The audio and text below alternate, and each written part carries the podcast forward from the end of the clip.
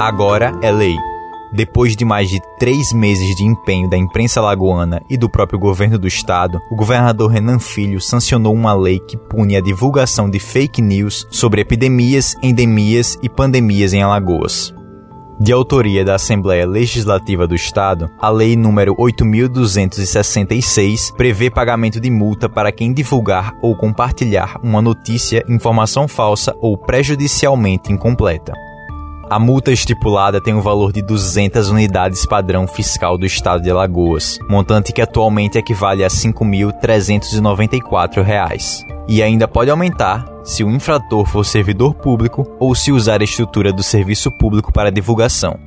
A lei foi sancionada na mesma semana em que o Estado teve que desmentir que o mês de abril deste ano registrou menos mortes que o mesmo período em 2019, quando não havia pandemia. E, em meio a tudo isso, o jornal Hoje, da TV Globo, deu a seguinte notícia: E Maceió é a capital em que o vírus se espalhou com mais rapidez. Eu sou João Arthur Sampaio. E eu, Thais Albino. Sobre esse e outros fatos que marcaram os últimos sete dias, nós vamos conversar hoje no podcast A Semana em Alagoas. Governo de Alagoas prorrogou o decreto de emergência com medidas sanitárias e de isolamento social até o dia 22 de junho, sem alterações. Porém, a partir dessa data, o estado vai entrar na fase laranja de reestabelecimento. Até o dia 15 deste mês, será apresentado o protocolo final com um novo modelo de distanciamento social controlado, ou seja, um plano de reabertura gradual do comércio e retomada de outras atividades.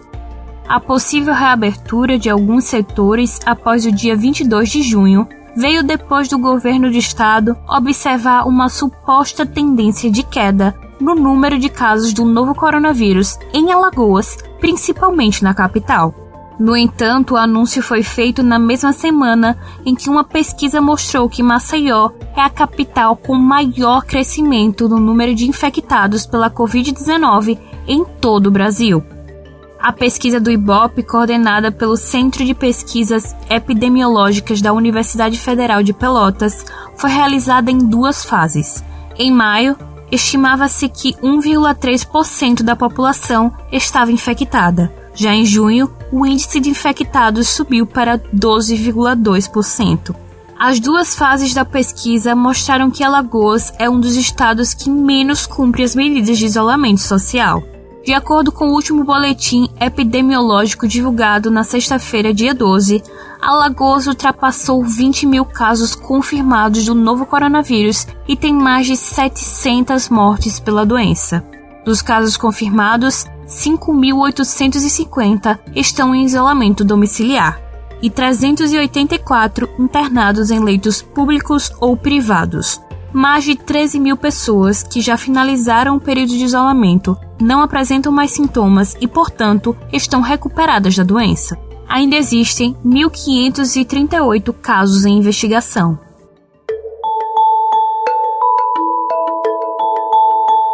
E teve mais nesta semana em Alagoas.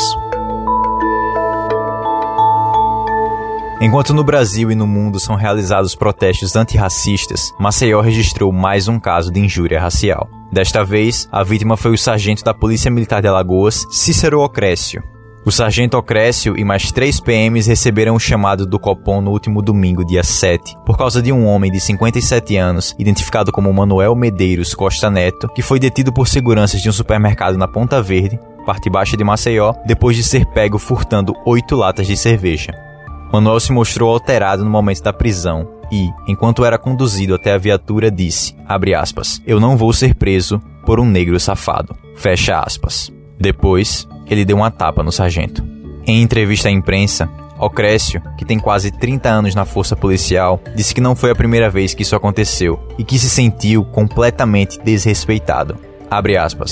As pessoas pensam que por sermos negros não podemos ocupar cargos públicos. Fecha aspas. Manuel Medeiros foi detido e levado à central de flagrantes, onde foi autuado pelos crimes de agressão, injúria racial, furto e resistência à prisão.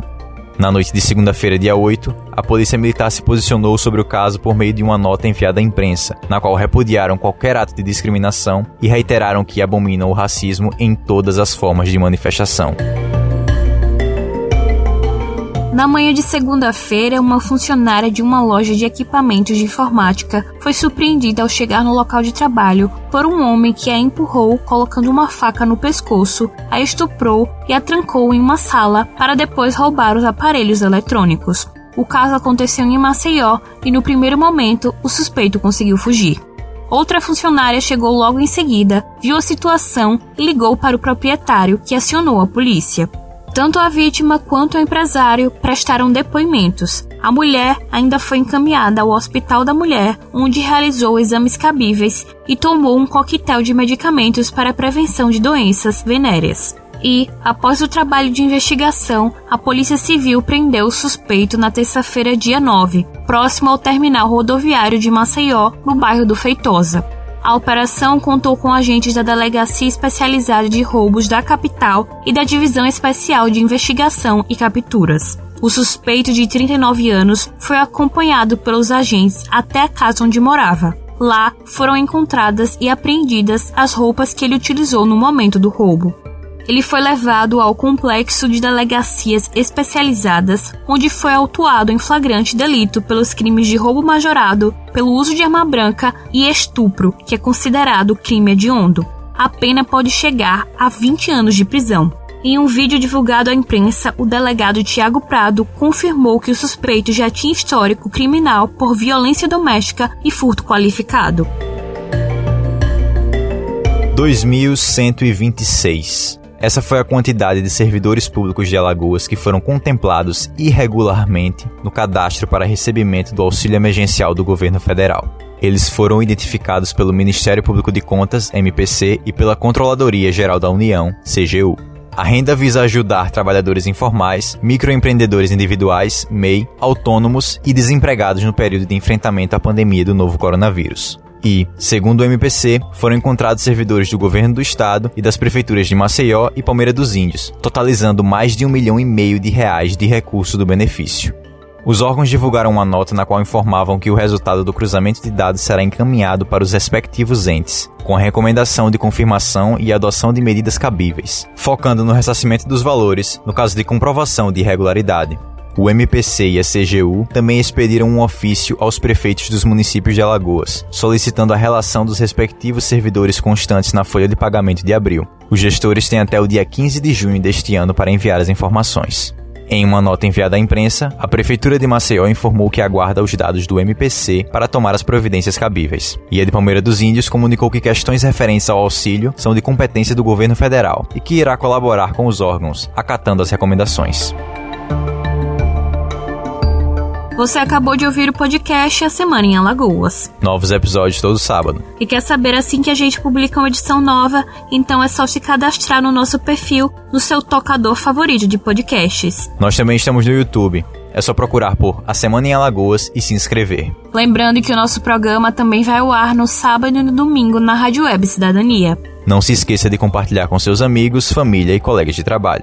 Até a semana que vem. E, por favor, fiquem em casa.